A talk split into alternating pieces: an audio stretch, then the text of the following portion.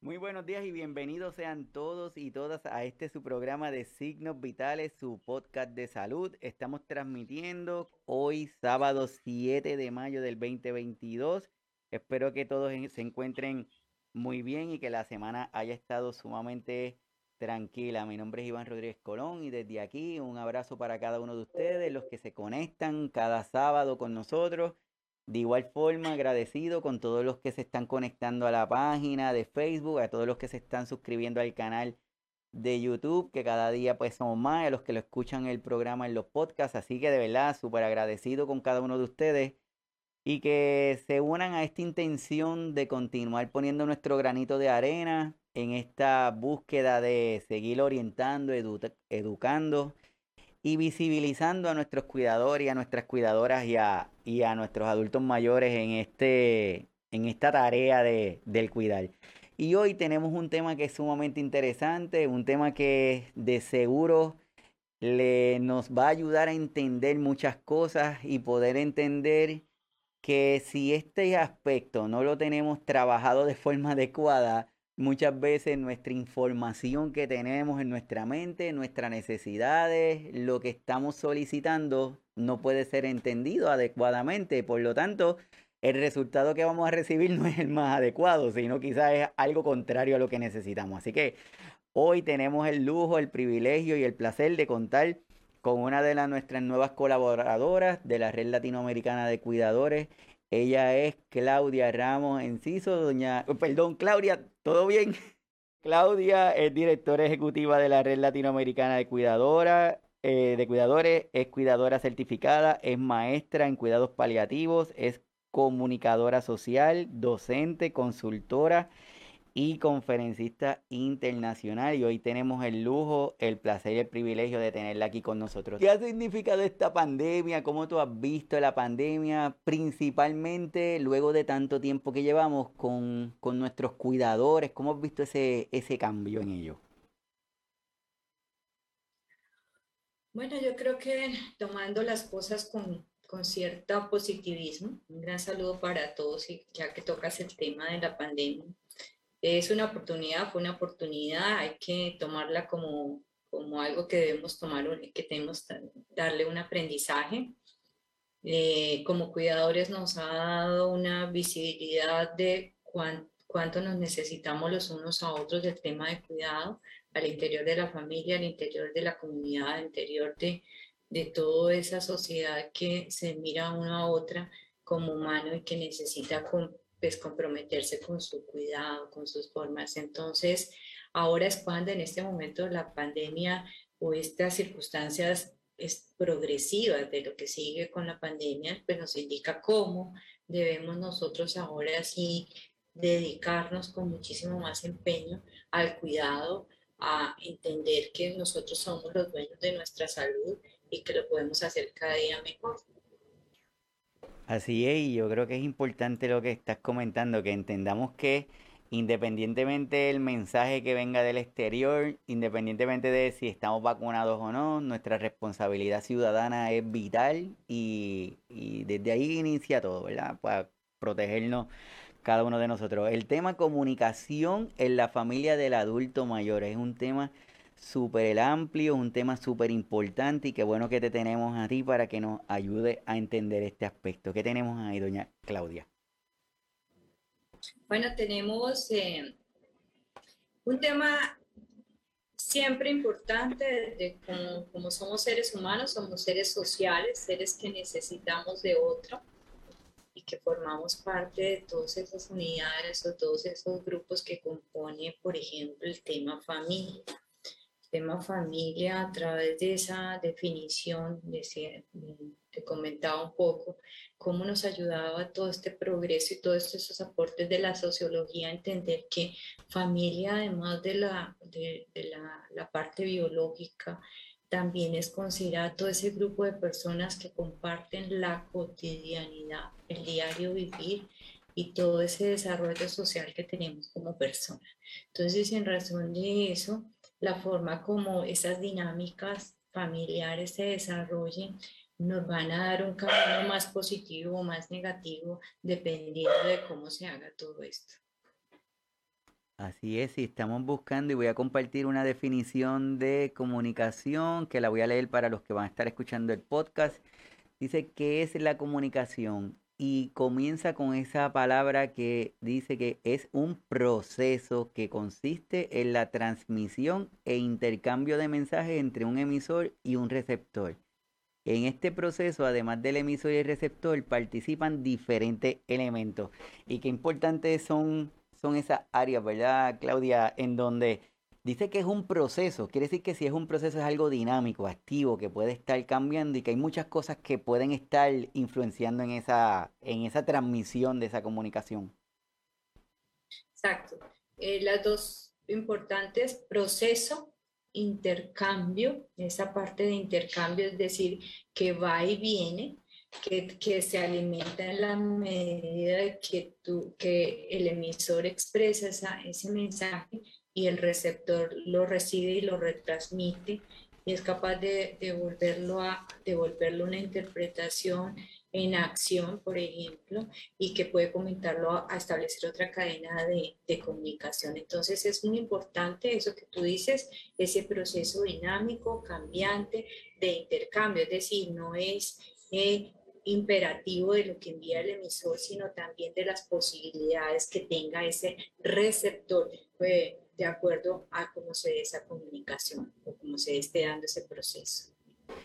En esa definición hay unas palabras que yo creo que son los elementos importantes de esta comunicación en donde nos comenta, como dice Claudia, emisor y receptor, código, mensaje, canal de comunicación, ruido, retroalimentación, contexto. Cada uno de estos son áreas y aspectos en las que nos permite a nosotros en cómo se lleva ese mensaje. Y si lo ponemos en situación de nuestros cuidadores y de nuestras cuidadoras, Claudia, en donde muchas veces esa comunicación tiene tanto ruido, en donde sentimiento, espacio, realidad de lo que le está pasando a nuestro cuidador. ¿Cómo, ¿Cómo se logra esa comunicación en la familia de nuestros adultos mayores?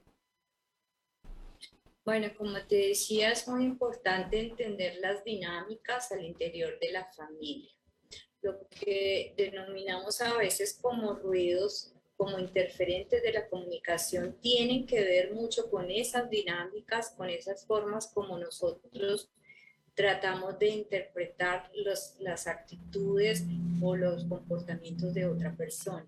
En este caso, cuando estamos hablando ya de la, de la adultez, del adulto mayor, tendremos, tendemos a tener muchos ruidos sociales, muchos ruidos eh, físicos también, pero también de, cuando me refiero, y culturales, cuando me refiero a esos sociales y culturales, son todas esas creencias que la gente eh, va se va como, va como asimilando en el desarrollo de, de, de toda la, todo el desarrollo biológico de la persona. Entonces, nosotros tendemos a tener creencias de cómo va a ser el crecimiento, por ejemplo, en el caso de, una, de un niño, de un adolescente que tiene ciertas manifestaciones, del adulto, cómo debe ser su comunicación. Y casi todo el tiempo es un aprendizaje continuo, o sea que cuando nosotros llegamos a adultos mayores, tenemos casi que desaprender todo ese todo ese bagaje para empezar a tener conciencia de lo que realmente necesitamos. Y eso también lo social, de acuerdo al rol que nosotros tengamos eh, dentro primero de esos núcleos familiares, de esos núcleos familiares extendidos, de la forma como nosotros nos hayamos desarrollado también profesionalmente. Y eso va a ocasionar que tengamos demandas de comunicación diferentes de acuerdo a todo esto. Más que esos ruidos físicos o esas deficiencias físicas que tenemos que afortunadamente digamos que han evolucionado y comienzan a mejorarse en cuanto a que podamos escuchar mejor, ver mejor, hacer ejercicios de, terapia para la funación y todas estas ayudas que, forman parte de esa emisión de información, porque pues nosotros básicamente somos unos emisores de, comunicación a través de cómo recibimos el aire, eh, cómo hacemos que se produzcan esas palabras, cómo se articulan con eso eso que está en nuestra cabeza, nuestros pensamientos, esos aprendizajes y cómo los enviamos. De ahí que sea tan importante, por ejemplo, el tema que estabas tocando de cómo se obstaculiza la comunicación o cómo eso nos afecta, por ejemplo, a partir del tapabocas, a partir de todo esto que ha sufrido, se hemos sufrido con la pandemia. Entonces, por ejemplo, ese es un aspecto que podíamos ver ahí y como cuidadores, en el caso de cuidador familiar, cómo cambian esos aspectos y cómo nosotros, teniendo mejores condiciones físicas que, la otra persona, por ejemplo, podemos mejorar esa necesidad o esa intención de lo que queremos vivir con esa persona adulto mayor. Ese contexto que, que tenemos, que tenemos ahí está vertido como con todas esas diferencias físicas, con esas reasignaciones de rol, por ejemplo. Nosotros dejamos de ser padres y nos volvemos abuelos, eh, o no si, no, si no sea el caso, no es. Entonces los hijos crecen, tienen sus propios criterios, también están mayores y las necesidades de, esas, de ese rol, de ese rol comunicativo cambian. Entonces esa primera sería una gran parte de lo que tenemos que comprender en el cambio de de esa comunicación que nosotros tenemos con nuestros adultos mayores. Lo que estamos hablando es poniendo en contexto la importancia de, nuestro rol como cuidadores, como cuidadoras. Este cuidador, tomando de perspectiva el cuidador eh, informal, que de momento nos toca, de momento lo tenemos que hacer, de momento ocurrió algo en nuestra familia, en nuestro, en nuestro familiar, y nos convertimos en cuidadores y esa tarea de cuidar, además de toda la carga que tenemos, que todo lo que tenemos que aprender, pero sobre todo todo lo que tenemos que desaprender, pues dentro de todo ese grupo de cosas está comunicarnos. Y esa intención de comunicarnos y esa capacidad de comunicarnos debe tener, debe estar complementada con cada uno de, estos aspectos tener el emisor y el receptor, que es la persona que lleva el mensaje, pero necesitamos saber quién lo va a recibir. El código, el código lo que se refiere es la forma en que vamos a llevar ese mensaje, si es escrito, si es por voz, de qué forma ese mensaje lo vamos a llevar. El otro aspecto que es importante es ese canal de comunicación. El canal de comunicación y ese mensaje debe, debe ser lo más claro posible para que quien recibe el mensaje lo pueda manejar, para quien recibe el mensaje pueda entender lo que le queremos decir.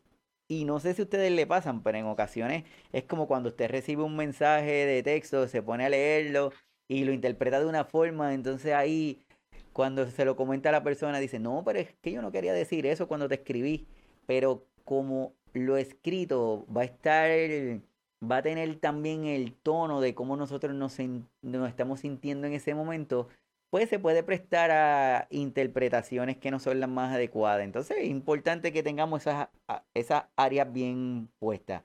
El emisor, el receptor, el código que sabemos que ya es la forma, las palabras, los gestos, los signos.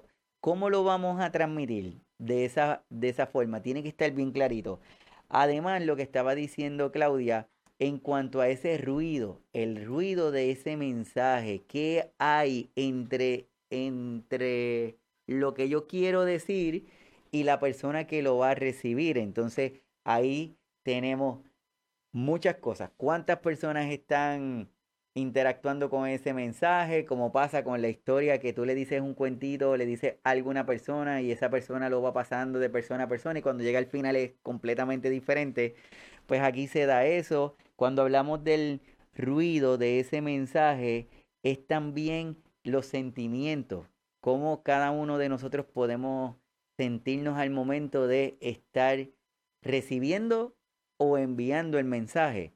Así que cada uno de nuestros cuidadores y nuestras cuidadoras definitivamente tienen una, una situación bastante, eh, no quiero decir la palabra difícil, sino que es una situación que, que está envuelta de muchas tonalidades, cómo me estoy sintiendo, cómo me siento ante la situación de cuidar, cómo me siento ante la persona que estoy cuidando, que es el otro aspecto, porque no en todas las ocasiones hay una buena relación entre la persona cuidadora y la persona quien está cuidando, ¿verdad? No necesariamente siempre ha sido una relación entre hija y madre, por ejemplo, de forma más adecuada, entre hija y padre, entre hijo y madre, en fin, esa relación en ocasiones no fue la mejor, entonces existen ese, esa, esa animosidad y en cuanto esa animosidad está surgiendo, pues también es ese mensaje. Quizás me canso más, quizás el tono que utilizo es un poquito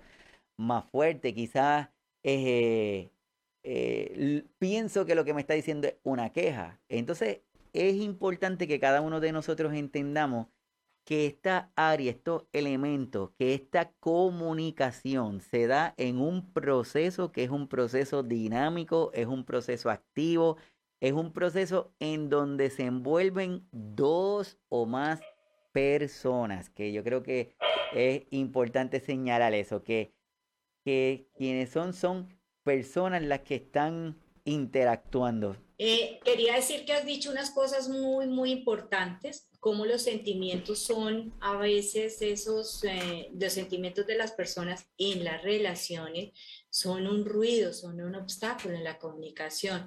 ¿Por qué? Porque interpretan a partir de un sentir, de un sentir propio trasladado a otro que no corresponde. O sea, y esto que sí es importante de, entenderlo, de decodificarlo, para que podamos hacer una mejor comunicación. Eso que acabas de decir, por ejemplo, de cómo es esta comunicación en todos estos medios digitales, que se, interpretan de acuerdo a lo que yo siento. Y esto pasa muchísimo, muchísimo cuando nosotros tenemos nuestra conversación con el adulto mayor y estamos interpretando a partir de lo que nosotros queremos haga esa persona, siga siendo esa persona para nosotros o a partir de un reconocimiento, un conocimiento de toda la vida, por ejemplo, en el caso que tú hablas de una hija, de sus hijos con sus papás, que creen de pronto que los conocen que los conocen tanto que yo digo a veces que los desconocemos. O esto pasa en las relaciones de familia. O sea, tanto es que mi papá es así, mi mamá es así, eh, ella hace siempre eso así, ella fue muy mandona. Entonces, no damos esa oportunidad de reconocimiento, que es un poco lo que te decía de la reasignación de los roles. Entonces, perder esa, esa, esa conciencia de que mi papá era quien me orientaba, pero pues que ahora podemos compartir como iguales, ¿no? O sea, o en otra diferencia para poder hacerlo mejor. Así es, y, cuando, y eso que estás comentando que, que me gusta mucho cuando dices desaprender, yo creo que, que es vital esa área para poder tenemos que desaprender para poder aprender, porque si no nos vamos a quedar ahí, como nosotros decimos, estancados, porque yo pienso que la forma en que yo lo hago es la correcta, por lo tanto no le doy la oportunidad a aprender otra forma de hacerlo. Entonces es importante, dentro de, eso, dentro de esas nuevas definiciones de estos roles de nuestros cuidadores, de las cuidadoras, también de la persona que va a ser cuidada, ¿verdad? Porque ahora quizá era una persona independiente y por alguna razón tiene que empezar a aprender a ser dependiente de otra. Esa dinámica, ¿cómo todo eso nos afecta en la comunicación? Nos afecta porque todo está referido a la funcionalidad, a cómo somos funcionales, cómo seguimos participando dentro de esa cotidianidad dentro de, por ejemplo, que estamos hoy en el núcleo familiar, cómo sigo yo participando como padre o cómo tengo esa resignación de rol como abuelo en el sentido, porque tú sabes que hay una, una, supongamos que vamos a tratar el tema de cuando estamos en la familia, cuando vivimos con la familia, que es cuando los hijos van a vivir con la familia, con sus papás o no se han ido de la casa y traen a su, a su familia también para acá. Cuando eso es un tipo de comunicación que se va a dar, otro tipo de comunicación va a ser cuando nosotros, cuando se visita a la persona mayor como familia, es decir, que se va a su lugar y es solamente visita de corto tiempo, y otro cuando se va a visitar a ese adulto mayor, por ejemplo, en una institución en unos periodos de corto de, de, tiempo todavía más cortos. Entonces, digamos que por esa razón nosotros no podríamos decir cuáles serían esas formas exactas. Entonces, en esa reasignación de roles, por ejemplo, en esa funcionalidad, van a ser más positivas las comunicaciones, va a ser más positiva la comunicación en cuanto las necesidades están expresadas en lo que se necesita. Pero muchas veces, como tú decías, eh, y es importante el desaprendizaje tanto de la persona mayor como de la familia en el sentido de que estamos en una nueva situación, en unas nuevas condiciones, por ejemplo, llamémoslos entre comillas de velocidad, que no se hacen las cosas tan rápidamente que se tiende a, pensar, a tener diferencias de interpretación cultural de cómo yo puedo educar a mis hijos o cómo se educan o no y cómo estoy yo participando acá, más todas esas creencias que, por ejemplo, que nos pueden estancar una comunicación de que el abuelito es el que consiente todo o el que es muy estricto y están, comienzan a aparecer todos esos no, no, te, no le digas eso porque ahora es diferente, tú no puedes decirlo porque esa fue tu época. Así es como está diciendo Claudia, es, eh, es, todo este proceso evolutivo en donde actualmente es la inmediatez de las cosas. Y como siempre estamos comparando, ¿verdad? Eh, cómo se hace ahora, cómo se hacía antes. Que antes se hacía de tal forma y era mejor, pero ahora, pues no, pues tenemos... Apariciones de no, no, no, no lo hagas así, tú ya no lo puedes hacer así, no conviene que lo hagamos así. Y comienza toda esa, esa discusión de, de participación de, de, un poco prohibida. Como tú estás diciendo, esa participación que en donde cada una de las personas que están interactuando en la casa, esa comunicación entonces empieza a haber mucho ruido en el sentido de que es mi comunicación con el adulto mayor, mi comunicación con mi hijo, mi comunicación con el esposo, con la esposa. empiezan a haber muchas áreas de esa comunicación, muchos muchos mensajes. Y a eso le añadimos la emoción, ¿verdad? No, y es que no nos quedemos solamente con la emoción y los sentimientos, sino con la participación de económica, de servicio, de disposición de actividades. Eso es lo más complejo. Esto es lo que genera más conflictos. Entremos en esa pauta de cómo se, se ponen más conflictivas las comunicaciones en cuanto no se entiende, no, no se expresan esas unidades, esas intenciones de qué es lo que queremos, sino como que vamos en ese diario vivir que nos atropella y que a veces no nos deja comprender hacia dónde vamos, que esos nietos van a crecer, que ese adulto también va en, en, digamos, en decrecimiento, si lo queremos tomar así, y que pueden suceder cosas que son difíciles de manejar a nivel interno. Así es como tú dices, y verdaderamente es, un proyectazo, como, como decimos por acá, el, el proyectazo de, de lograr esa comunicación efectiva, porque también hiciste el comentario que yo creo que es vital, es comunicación pero hay que no perder de perspectiva el escenario donde se está dando esa comunicación. A veces tenemos mucho tiempo, por lo tanto podemos tomarnos más tiempo, pero en ocasiones tenemos poquito tiempo o el lugar donde estamos debemos ser lo más efectivo posible. ¿Cómo podemos hacer eso? ¿Cómo podemos mejorar ya conociendo los ruidos, las alternativas, conociendo que hay muchos factores que nos pueden alterar este mensaje? ¿Cómo podemos ser efectivos en esta comunicación familiar? Bueno, eh, dentro de las cosas, aprendizaje del manejo de esas, de esas emociones, que esas emociones no son gratuitas, que de verdad son pesadas, que debemos tomarnos el tiempo de, de, analizarlas, de analizarnos nosotros y no dejarnos llevar por eso, por eso tan rápido que nos posee. Es muy difícil, acuérdense que estamos, por eso ahí dentro de los elementos que tú mencionabas, el contexto es tan importante.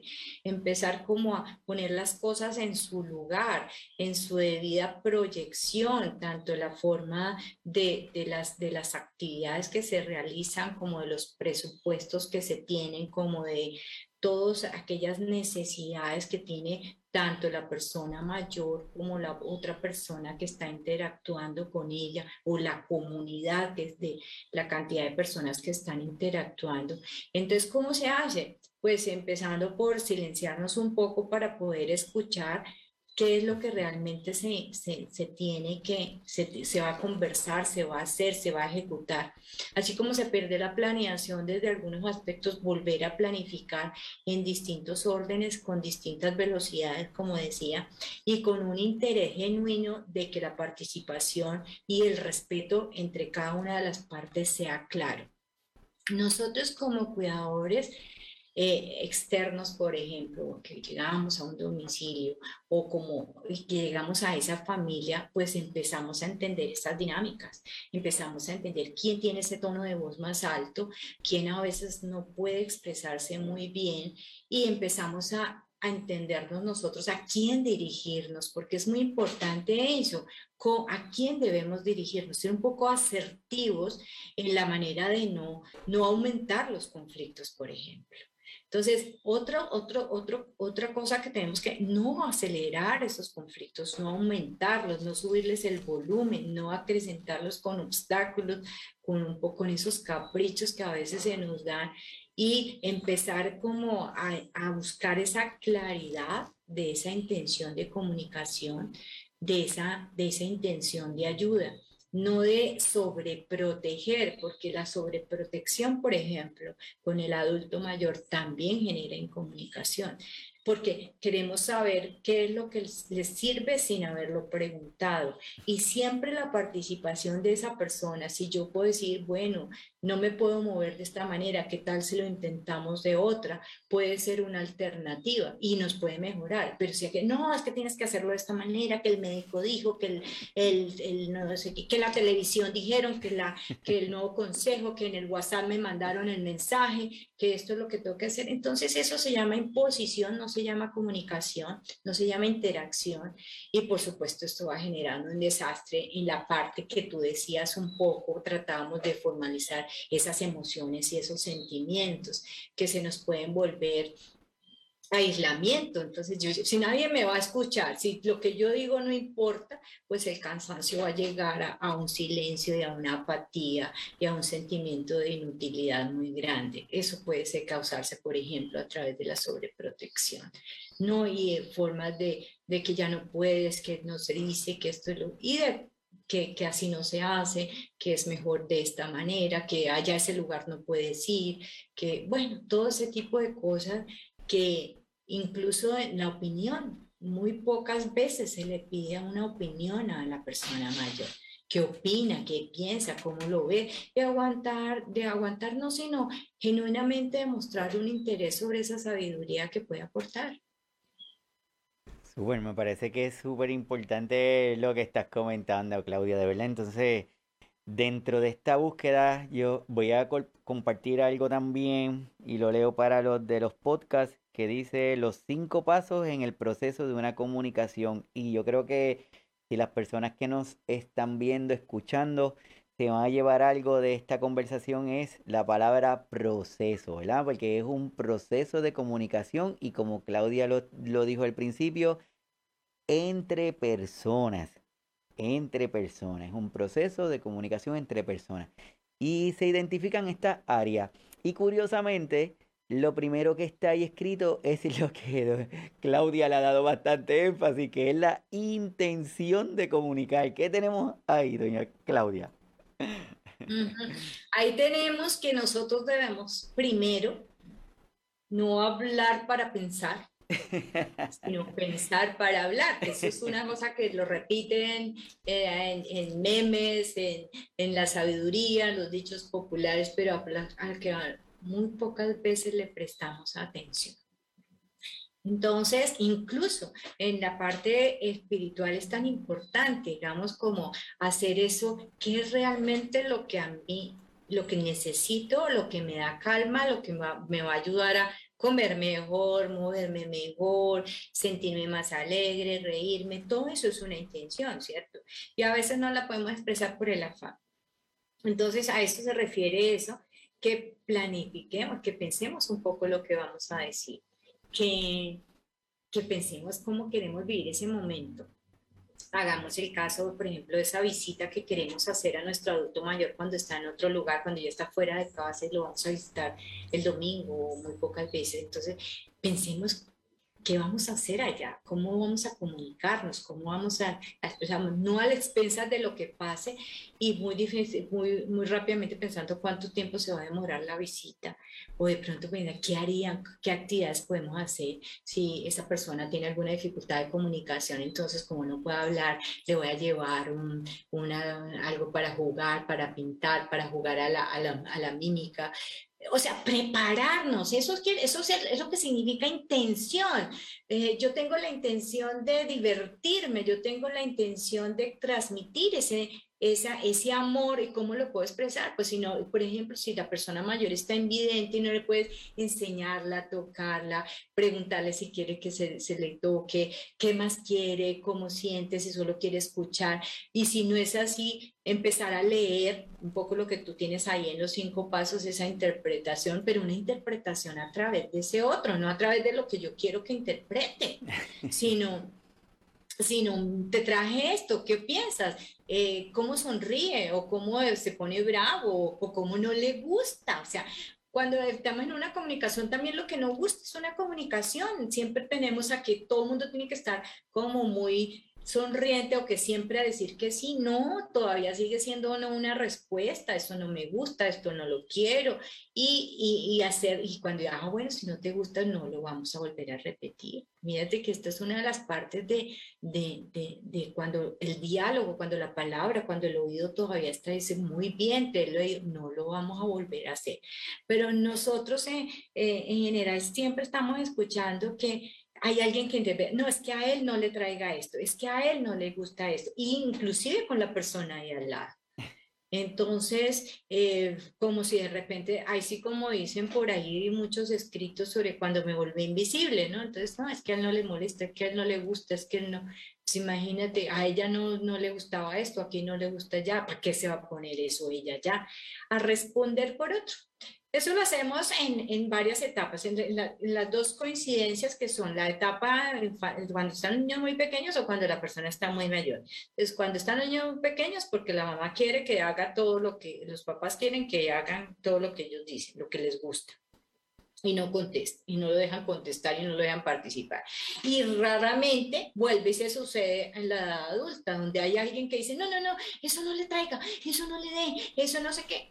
Pues, ¿y cuándo vamos a...? Y, ah, pero las técnicas dicen, hay que propiciar autonomía. ¿Y dónde vamos a propiciar autonomía si con la lo básico que es que por lo menos se exprese, se comunique, mueva la mano, mueva los ojos, haga un gesto, exprese alguna una de sus emociones, es, es interpretado como algo que no, o sea, que ni siquiera sabemos, pero que nosotros lo queremos acomodar.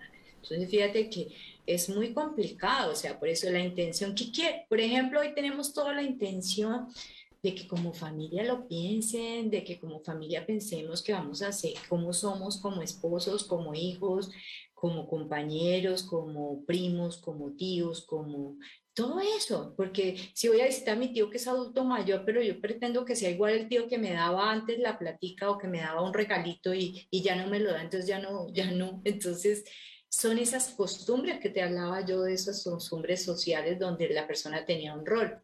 Por ejemplo, en una familia extendida el padrinazgo. En Latinoamérica que se usa mucho que uno tenga padrinos y el padrino que era esa persona que te llevaba un regalo, o que te daba una monedita o que te, te consentía un poquito. Entonces, y si tú ya no tienes ese, esa, ese, esa, de eso de recibir esa palabra, entonces ahora bien, venimos nosotros a ser parte como de esos padrinos, de ir a visitarlo, decir, ay, a ponerme muy feliz y te traigo esto, y te acuerdas y todo. Pero si yo no lo planeo, si yo no lo tengo en mi intención, sino solamente a cumplir el requisito de visitar, Visitar tiene unas connotaciones, unos, perdónenme la palabra, unos significados muy amplios. Eh, eh, sociológicamente los terapeutas y todo tienen esos tiempos muy bien limitados precisamente porque hay gente que no sabe qué hacer en esos tiempos. Entonces, eh, aprendamos de eso, aprendamos que cuántos son esos minutos, qué vamos a hacer, dónde vamos a estar sentados, cómo vamos a ubicarnos, a dónde nos vamos a involucrar. Y ser verdaderamente tener un interés muy, muy genuino. Si de verdad eso es lo que nos da tranquilidad y nos da paz cuando nos comunicamos, cuando realmente queremos ir, queremos expresar a veces solamente con una mirada, con un gesto o con una, un obsequio que no puede ser el más llamativo, ni sino el que signifique, porque esto se llama digamos que reasignación del rol y resignificación de ese rol, de cómo yo correspondo con esa nueva relación. En este caso, de la familia extensa o nuclear con el adulto mayor. Completamente de acuerdo con lo que estás comentando. Yo creo que no hay, mejor forma de decirlo como lo está presentando. Eh. Todo empieza por ahí, por tener la intención. Si tenemos la intención, ya sabemos el por qué lo, lo quiero hacer y probablemente voy a poder identificar las formas más correctas de hacerlo. Y no es como que en el momento que me lo, me lo encontré a la persona voy a empezar a decir muchas cosas sin ningún sentido, porque entonces en lugar de comunicarse hay tanta, tanto ruido, tanto sentimiento envuelto que se perdió todo y al final de cuentas no saben ni por qué fue que empezó la discusión. o por ejemplo los cambios frente a los cambios físicos, la gente tiene unas reacciones muy eh, eh, casi que se les ve en la cara ese asombro de miedo de cómo se ha transformado y comienzan a hablar lo que eras, perdónenme el término, como, no, pero se, se ve igualitico, se ve divino, o eh, comienzan a exagerar. Nosotros, hay una tendencia en la comunicación con el adulto mayor a exagerar las cosas, a exagerar eh, cómo se ven eh, o exagerar una, una, cantidad de sentimientos. Eh, eso es como cuando nosotros nos dejamos llevar por esa apariencia, igual en todas las relaciones sociales, en todas las relaciones que tenemos a lo largo de la vida, cuando nos dejamos llevar por esa apariencia y esa apariencia nos se obnubila tanto que no sabemos qué es lo que le podemos decir o cómo lo podemos apreciar equilibradamente. Y no todas las personas pues están eh, dispuestas a recibir esto porque somos capaces de entender que nos estamos transformando, además aceptar todas esas transformaciones de la adultez con una, con una naturalidad, porque es que no estamos en, en, en en esa competencia que nos quiere llevar el mercado a que seamos unos, eh, unas personas mayores totalmente parecidas a como cuando teníamos 40 años o como si fuéramos un retrato de, de toda esa situación y que tuviéramos que corresponder a esa necesidad de verse de una manera o de otra. Entonces, el lenguaje, por ejemplo, en la comunicación también interviene el lenguaje no verbal, toda esa comunicación que nosotros hacemos a través de los gestos, de las posturas, de esas ansiedades que a veces no controlamos y que se notan, o sea, eso se notan porque precisamente como de la intención viene de tan adentro, de tanto de nuestro ser, de lo que queremos en el corazón y lo que queremos, lo que tenemos en nuestra cabeza, pues es algo que se va a notar pues irremediablemente. Así es, sí. En fin, están todos, todos saludados, ¿verdad? la Claudia. Eh, los saludos son bienvenidos, los saludos son esa primera, fíjense lo que es importante un saludo, es nuestra primera intención de comunicar, de decir estoy aquí, te estoy apoyando, estoy entendiendo, esto me sirve, que esto nos ayuda muchísimo cuando trabajamos, de, por ejemplo, desde la red latinoamericana de cuidadores, cuando trabajas signos vitales juntos, tratando de establecer estos temas, esos temas que a veces como que los sabemos, pero que como, no los, como que no los organizamos, como que realmente no nos tomamos el tiempo de decir, bueno, ¿cómo está mi tono de voz? ¿Cómo está mi comportamiento? Si estoy escuchando bien, realmente cuando yo estoy atendiendo, cuidando, ayudando a esta persona, lo estoy escuchando, realmente me dedico a escucharlo, a ver cómo reoriento esa comunicación, a ver cuáles son esas necesidades que está teniendo. Mi papá, mi papá está bien, lo veo bien, pero a veces, eh, qué tal hablar de este tema con él hoy, hoy que voy a visitar a mi mamá, eh, voy a llevarle esto o voy a preguntarle a qué tanto está al tanto de esto y ser capaz de hacer esa retroalimentación. Eso es una interpretación, pero una interpretación saludable no en positiva, no de acuerdo a lo que la gente espera que se suceda y a esas ganas de disculpar todas esas cosas que a veces de pronto en la sabiduría de los años nos volvemos un poco sinvergüenzas y las vamos diciendo sin ningún filtro. Entonces también para eso es importante eh, por eso la familia, o sea, dependiendo, mire que la familia se vuelve, por ejemplo, por eso los hogares se llaman hogares geriátricos, porque el hogar es el lugar donde el calor, la comunicación, la atención se ubican cuando ya estamos en una necesidad, una discapacidad muy fuerte. Pero si los tenemos a nuestras personas mayores en casa, pues debe ser con participación. Si está limitada físicamente, hacer que, que esté en esos espacios donde podamos conversar, si está en cama, ir allá para que podamos conversar no solamente si le duele, no le duele, si ya se tomó el medicamento, si, si cómo se siente, sino para otros temas. Esa, esa comunión, porque eso finalmente es la comunicación, esa comunión que yo tengo con el otro, en poquitas cosas, tampoco se necesita que sepamos y que hagamos unos temas muy amplios, pero si no podemos con, con, con, pequeños, imagínense con temas más grandes, eso va a ser complicado. Entonces, eh, hay una cosa que tenemos que tener clara en, en, este tema de la familia, es en lo diario, en lo diario es donde nos conocemos, en la comida, eh, en lo que le pasó a fulano, a sutano, en lo que todavía recuerda, recordamos o no recordamos, en lo que hacemos bien y lo que hacemos mal. Eh, nunca dejamos de, nunca somos perfectos y por lo menos creo que no vamos a ser perfectos cuando seamos adultos mayores, entonces también vamos a aceptar esa imperfección y no nos vamos a sentir como, no nos vamos a dejar sentir, ni vamos a hacer sentir al otro como el que mal hace las cosas, el que no puede compartirme, el que no me puede dar un consejo, que me, o, simplemente un cariñito. O sea, yo creo que la, en la reasignación de roles del adulto mayor en una familia, lo que menos se pierde es ese esa caricia, esa, esa posibilidad de abrazo, de estar junticos, de que me tome de la mano, que mamá me mire, que me diga que me quiere y todas las veces que yo quiero decirle a mi mamá que la quiero, esto por efectos de, creo que estoy muy invadida del tiempo de las madres, al papá, a darles las gracias, a decirles, a estar muy contentos, a pesar de las circunstancias que estemos viviendo, de tenerlos, de que vivan bien y que qué más necesitan no solamente está cubierto la parte básica de alimentación, vestido, higienización y alimento, sino esa otra parte que, es tan importante que es hacia allá, hacia, hacia, hacia el otro momento, ese momento, esos momentos que son de segundos, de minutos, donde podemos expresar verdadero amor. Completamente de acuerdo, Claudia. El tiempo va a las millas y yo espero tener el honor de volverte a tener para seguir hablando de estos temas porque de verdad es súper, súper interesante, pero me gustaría que a modo de resumen, ¿qué le podemos decir a este cuidador, cuidadora?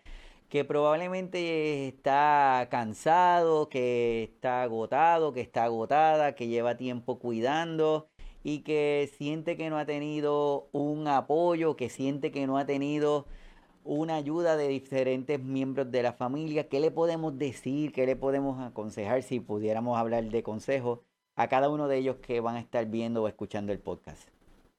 Dar consejos es muy difícil, la teoría es muy buena, haz esto, haz lo otro, es algo importante y estamos todo el tiempo hablándolos.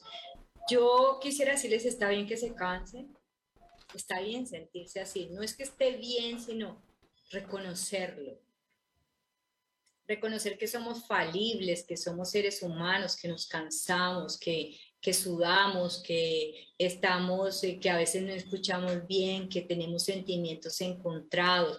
Al, al, empezar a reconocer este tipo de cosas, empezamos a entender cómo comunicarnos y cómo ser parte de una cadena de ayuda de así, o sea, si, si en la actualidad hay escuelas de padres, si hay, hay asesoría para parejas, si hay esa atención para la, la, infancia, si hay todo ese, todo ese soporte que hay para ayudar a los adolescentes a comprender su sentido y propósito de vida, pues esto también nos sucede también como cuidadores en el cuidado de la persona mayor, en, en, en sentirnos solos, de pronto no entenderlos, no comprenderlos aprender a interpretar, aprender a saber por qué los gestos de la persona cambian, por qué su fisonomía al cambiar sigue expresando necesidad, pero la sigue haciendo de otra manera.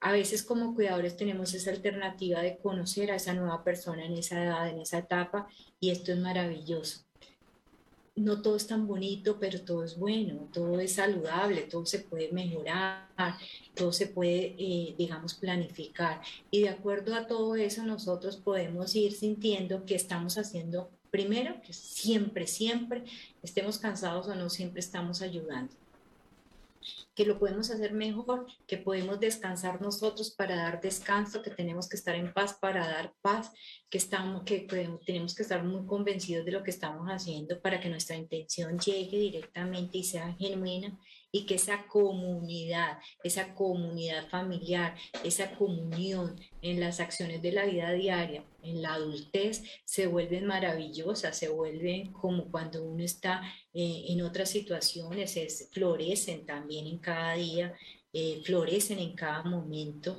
y se recibe de ello una fuerza y un sentido de vida bastante, bastante grande. Entonces, señor, para los cuidadores familiares agotados, está, su silencio o su grito o su necesidad se puede canalizar a partir de su descubrimiento, a partir de que usted sepa que hay algo que no está funcionando bien.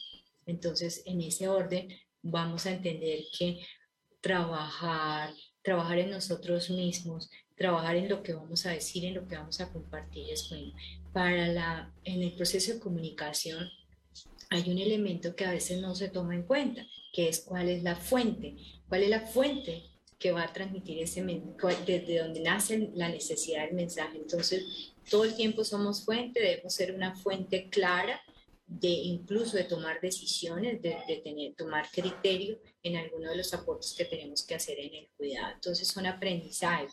Acuérdense que siempre en cada momento, cada momento tiene una necesidad diferente. Hoy hemos hablado de un término general de la comunicación, pero cada uno de estos momentos requiere unas técnicas o requiere que mejoremos diariamente en todos nuestros elementos de comunicación, nuestra forma de hablar, nuestra forma de mirar, nuestra forma de escuchar, nuestra forma de movernos nuestra forma de cuidar todos esos elementos que van a hacer que podamos expresar nuestras necesidades a otro.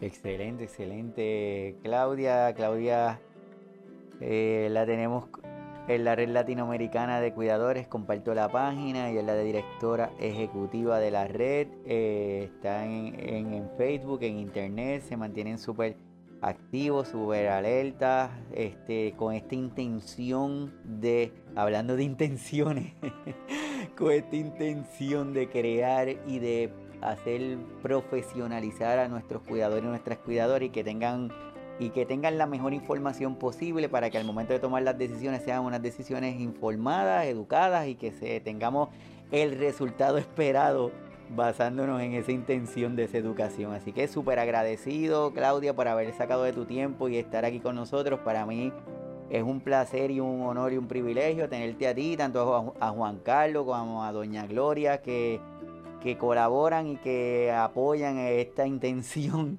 de signos vitales de poder educar. Así que para mí es un placer y de verdad súper agradecido porque hayas estado aquí con nosotros hoy. Gracias a ti, gracias a toda tu audiencia, gracias a todos mis compañeros y miembros de la red latinoamericana que también nos acompañaron hoy. Y quiero decirles que cada, cada, posibilidad, por ejemplo, para el cuidado en estos elementos de comunicación es muy importante conocer la historia de cada persona. Entonces no podemos imponer ningún criterio a otro. Cada vez vamos a tener, tenemos gente mayor que tiene unas, unos gustos en cuanto a todas sus actividades avanzadas de, que podemos satisfacer de lectura. No todos lo tienen, pero también en aquello sencillo también podemos apoyar y colaborar y podemos comunicarnos.